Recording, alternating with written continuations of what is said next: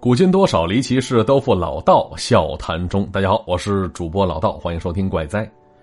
要说这个世界上啊，有千千万万种生物，天上飞的，地上跑的，水里游的，那些生物长得是千奇百怪。以我们人类的视角来看，有些是可怕丑陋，就像是鳄鱼，像是毒蛇；而有些呢是憨憨可爱，比方说滚滚哈；有些是聪明灵巧，像是海豚、猴子；还有些看起来不太聪明的鸭子。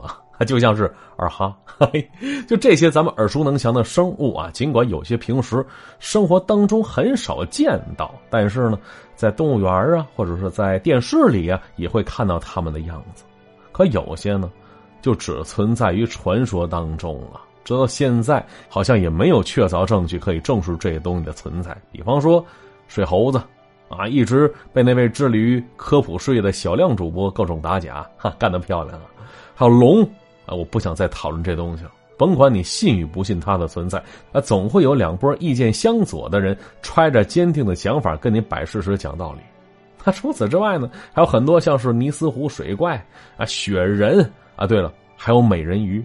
哎呦，你是选择人身鱼尾呢，还是鱼身人腿呢？这东西啊，这只存在于传说当中。但是，啊，那天却有个人一脸严肃的跟我说。说他见过美人鱼。说谁呢？啊，小 Q，三十来岁，挺开朗的家伙。但说起这事儿的时候，却少有的一脸严肃的样子。他说了：“嗨，我确实见过人鱼，那是在我十来岁的时候。当然了，不是网上传的那种张牙舞爪、力齿横生的可怕样子，那些都是假的。而我看见那个，是个少女模样，货真价实的美人鱼啊。”那虽然过去很长时间了，但是我依然记得清楚。当时还在上学的我，暑假的时候被爸妈放到了我姥姥家了。啊，毕竟他俩都挺忙的，没时间管我。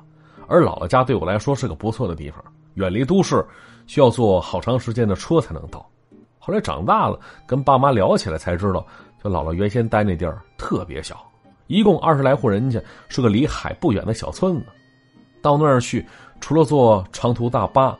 还可以坐电车，但那电车不是每天都有，所以看上去是个与世隔绝的地方啊。所以呢，啊，当地大多数年轻人长大之后，一般都会离开那边，去到比较大的城市啊，最不济也去到最近的县城啊。所以小时候每次去姥姥家，我都会感到特别孤单的，因为周围几乎没有同龄人。但也有好处，什么呢？就是姥姥做的饭菜是特别的好吃啊！单凭这点，我就永远不会拒绝去那边。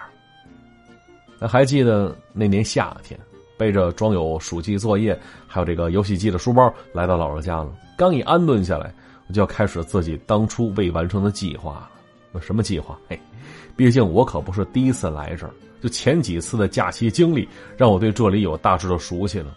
但是呢，再往外的那些陌生地带。却从来没去过，那那些地方，就成了我探险计划的一部分了。我记得那天早上吃完饭，背上我装着饭团啊、水壶还有野餐巾的书包，我就出门了。啊，目的地是延续上一假期的路线，我要去电车站那边去探险去。说实话，这电车站叫个车站，可这里啊，连个售票的地方都没有啊，只是用水泥砌个石台，呃，有需要乘坐的，需要上车之后再补票。而当时我站在那个简陋的月台上，看着铁轨两侧，一侧是我来的方向，那边是我熟悉的家跟城市，而另一侧呢，则是我今天要去探险的地方。它是一段隧道，哎，里边虽然很暗，但不至于毫无光亮。于是手拎着一根长木棍啊，比比划划走了过去，想看一看那那边到底通向何方呢？那要我说呀，这一路上的青草树木的味道。现在我依然还记得，每每回忆起来，总感觉身心放松。而我记得我走的那条所谓的小路，好像不常有人来回走。但是呢，一块泥泞的地方，我在那儿发现了一个脚印明显是个成年人的脚印一脚踩下去，将他那鞋底的印子深深烙在了地上了。啊，所以看起来这条荒僻的小路，啊，不光我来过呀，所以这也不叫探险了吧？哎，想到这儿，我还挺失望的。于是又往前走了一段，毕竟前边到底是什么地界，我总想弄清楚。随着我加快脚步，我看到这隧道尽头马上就要到了，隐约间还能听到一些声音。于是跑了过去，啊，接着这隧道尽头依附在铁道旁边那条小路是急转直下，拐到坡路下边去了。而电车那条轨道呢，是继续蜿蜒前进，去向了远方。当时我并不在乎远方通向何处，而是在乎这小路通向的地方。就此时已经立刻吸引着我了。我看到了，那是一片海呀，哈，是一望无际，视野尽头，那是海蓝与天蓝的交汇处，一眼辽阔，让我不由自主的朝海边奔过去了。脱掉鞋子，那踩在扎脚的沙滩上，是龇牙咧嘴的，但是特别开心。其实之前我姥爷经常带我去当地的海边玩去，可那些地方都是捕鱼的人在忙活着，不太喜欢。而眼下这里呢，却像是一片处女地似的，一眼就能看出来是从来未曾被人沾染过，到处都是天然的纯洁。他结果玩着玩着，左边什么东西晃了我一下，好奇心驱使让我找了过去，就看到那渐渐没入海水当中的海床峭壁那边有一丛灌木丛，那东西好像就在那边放着呢。我看看周围，看看海水。此时海水并不深，所以我是小心翼翼趟着水过去了。发现闪我眼睛的只是一个银色的装饰物，虽然磨得很亮，但看上去一点不值钱，就好像是牛仔裤啊，或者是皮带上的一些呃亮闪闪的装饰物似的。放在这儿其实就是个垃圾。呃，看到它挺失望的，于是准备往回走。哎，结果却看到灌木丛的后边好像有什么东西。拨开之后，我发现那边啊竟然是个洞口。这洞能看着不深，能看到另一边比这好像还要亮堂呢。而毕竟呢，我是来探险的嘛，还必须得前去一探究竟嘛。于是，继续小心翼翼趟着水。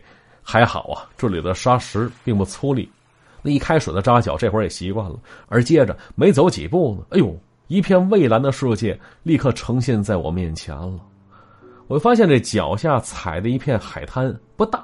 两边礁石环绕着，使这片小海滩这海浪并不湍急，而正前方就摊在我面前的是一大片宝石蓝色的大海。那脚下沙滩被阳光晒得暖暖乎乎的，踩上去非常舒服。而看着这一切，有点吃惊，往前的往前走着，结果没走几步呢，刚要转过一块礁石的时候，一个女孩的声音传过来，惊讶的说：“哎，你谁呀？”哎呦！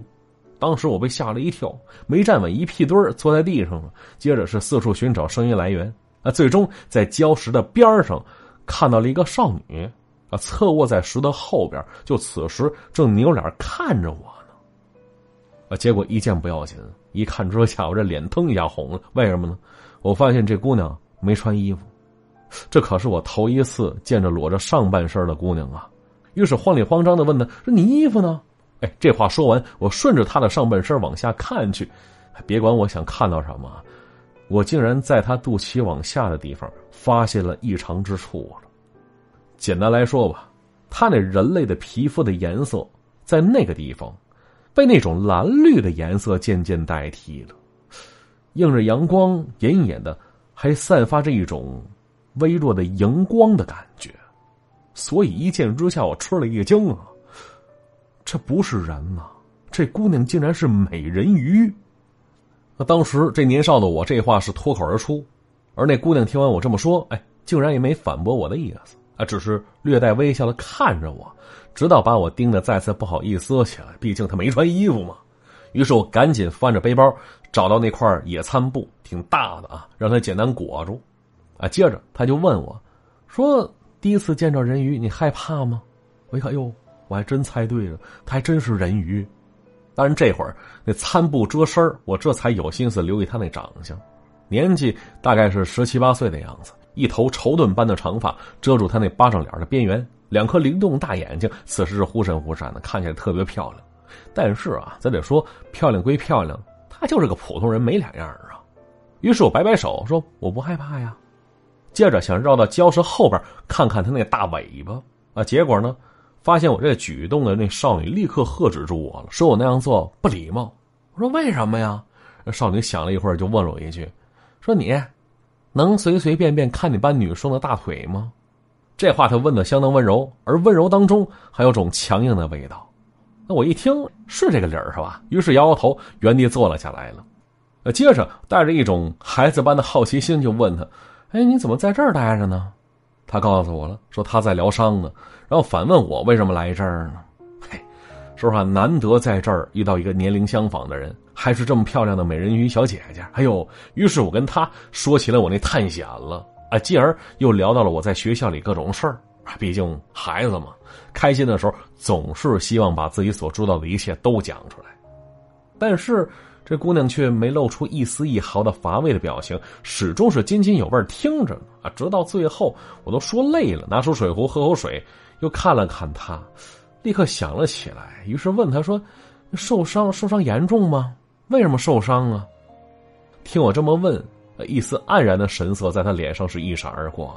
但转瞬间，这微笑再次出现在她脸上了。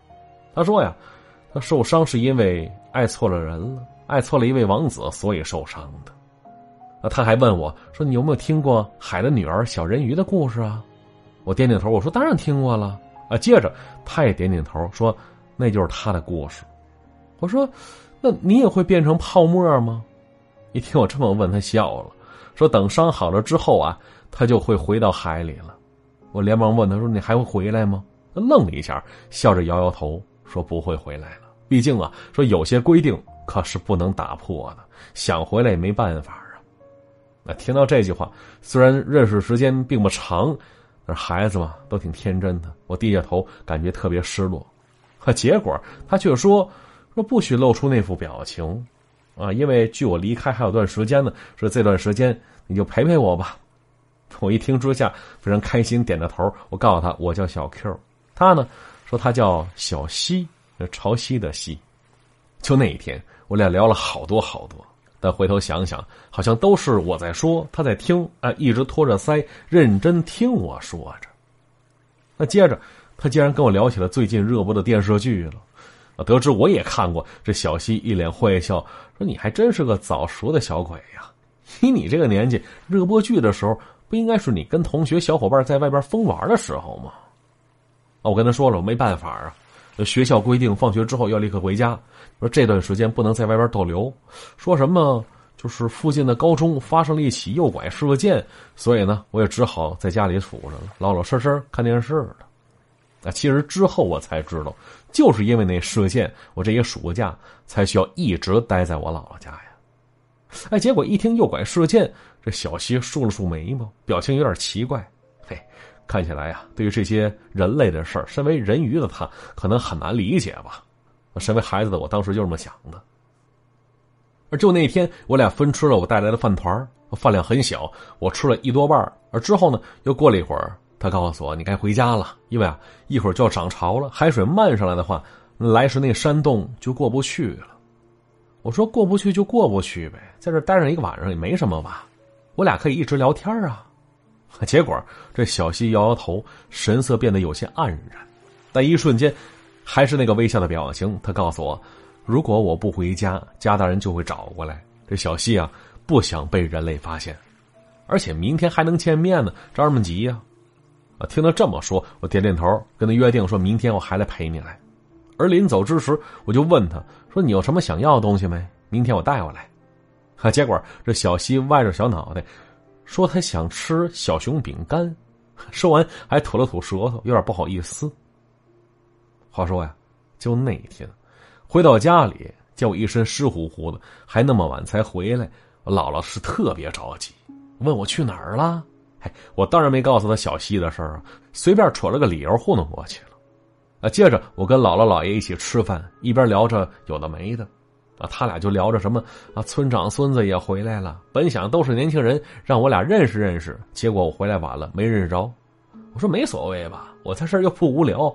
接着姥姥又开始讲以前的事儿了，说什么村子周边啊有几眼暗泉，说以前人们呢经常去那边打水去，而且说那水治百病，哪儿受伤了泡一泡，没一会儿那伤口就会复原了。但是啊，打水人太多。那暗泉也不知道跑哪儿去了，现在也找不着了。其实关于本地的这些传说，我以前可没少听啊。起初还挺感兴趣的，可后来就没再当真了。而第二天，带着那小熊饼干如约而至，这小西依然在那儿歇着呢，侧躺在礁石后边，把他那条长长大尾巴藏得很好很好。我还是没看见啊。那我找来找去，却引来他一声娇嗔，制止我的好奇想法。直到他看到那盒小熊饼干，立刻喜笑颜开的。嘿，看他一口接着一口吃着巧克力饼干，我不禁诧异：原来人鱼竟然爱吃人类的零食。要是安徒生、格林他们那些童话大师见着了，也会感到很无奈吧。而就那一天，我俩跟老朋友似的聊着天聊天聊地。要说我从来不是一个健谈的人，但小西却很神奇，他总能让我一个劲儿说下去。之后，他还教我唱歌。人们都说这人鱼的歌声很美啊，唱给我听，伴着海浪的声音，这小小年纪的我当时竟然听沉醉了。就那一刻，我突然萌生了一种很激动的想法，特别想把他带回家去，想把他介绍给我的家人、我的朋友认识认识。但我知道这做不到啊，毕竟他没有腿，他只有一条大尾巴，我看不见的大尾巴。而到了第三天，我们第三次见面。也是在欢乐的聊天当中度过了，而我发现这小西在陆地上待的时间比我预想的要长一些，我挺高兴的，就希望他永远在这待下去，我也一直能陪着他。等他伤好了之后，我想让他带着我去海里游泳去。那直到第四天呢，我第四次见到小西，其实这一天我心情特别沉重，因为我是来道别的。我早上接到电话说爷爷病危。爸爸妈妈明天晚上要回来接我来，所以这事儿啊，我得跟小西说明白。其实小西跟我一开始就是在倒数着呢，但时间逐渐归零时，我却不愿意接受这个事实了。而这一天呢，这小西一如往常见到我时就问了一句：“怎么了？这脸色怎么不好看呢？”我看了看他，哎，有点意外。我说：“你怎么了？你不舒服啊？这嘴唇都泛白了呢。”那，小西解释说：“说那才是他该有的样子，它再变回原来状态。因为海底没有阳光，所以人鱼都很白。而这会儿我才发现，其实他一直不太喜欢描述海里的事儿，所以我到现在对于人鱼的生活状态还是一头雾水。而他呢，只说要保守秘密。那天我们聊了很长时间，就聊到太阳快下山的时候，这天他也说了很多关于他自己的事儿，说什么他的爸爸。”和继母根本不在意他的死活，兄弟姐妹没人关心他，所以他才愿意舍弃家庭来到陆地上，啊，只为了和他认定的那个王子在一起，啊，可直到后来他才知道，那王子啊，其实并不是王子啊。说到这儿，这小西苦笑着，我想安慰他，可又不想瞒着他什么，于是跟他坦白了我要离开这个事实，啊，他明显有点失落。可马上又笑着跟我说了：“说其实他也要离开了，所以不必遗憾。”他劝我说：“生命尽头有家人陪伴，不是一件很幸福的事儿吗？”所以他让我去陪爷爷去。而就在那天我离开的时候，这小西让我第二天给他带点东西过去，带一支记号笔，再带一个贝壳过去。我问他干什么使唤呢？他却说要保密。于是转天来大清早。我便去海边，捡来一只最漂亮的贝壳，那放在手上我还记得是洁白无瑕呀。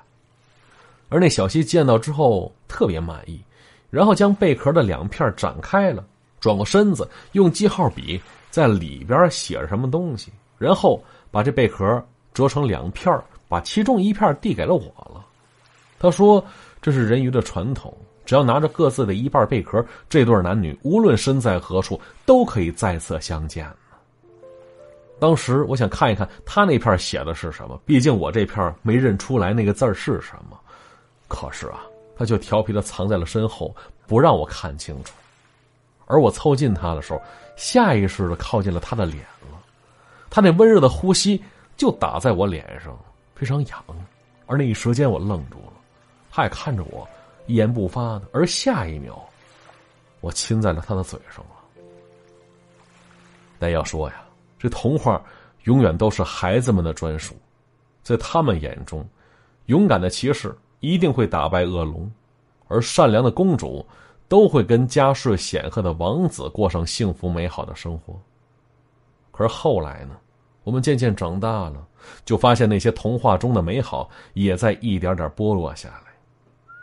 我记得那一天，我坐在电车上，这乘务员好心提醒我说，前边车厢有很多空的座位。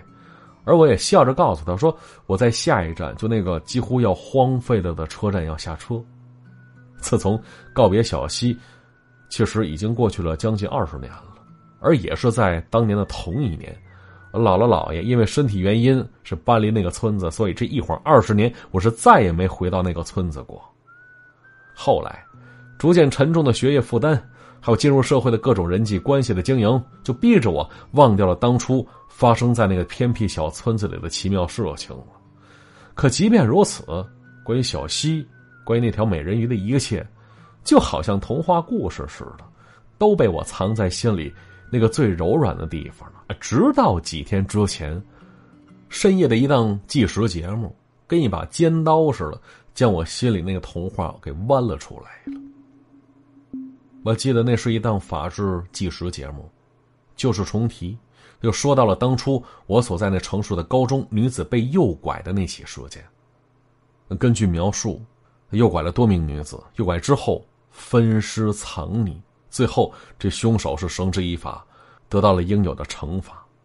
而我看到那凶手，竟然是当年那个村子的村长孙子。可受害者的尸体们说了，却未能悉数找回。那不知道为什么，看到这儿，突然间，那条小道上那枚深深的脚印儿，就在那一瞬间出现在了我脑海当中。而我记忆当中那小溪的模样。竟然无端的染上了一抹血色。于是，我故地重游，打算一探究竟。我当时下了车，点了根烟，沿着当年那条小路往前走着，穿过隧道，来到海边。要说今天运气不错，正午十二点，正处在退潮的状态。我就这样穿着牛仔裤，直接踏入了碧蓝的浅海当中，就朝着那早已干枯的灌木丛走了过去。接着，穿过那有些狭窄的洞穴。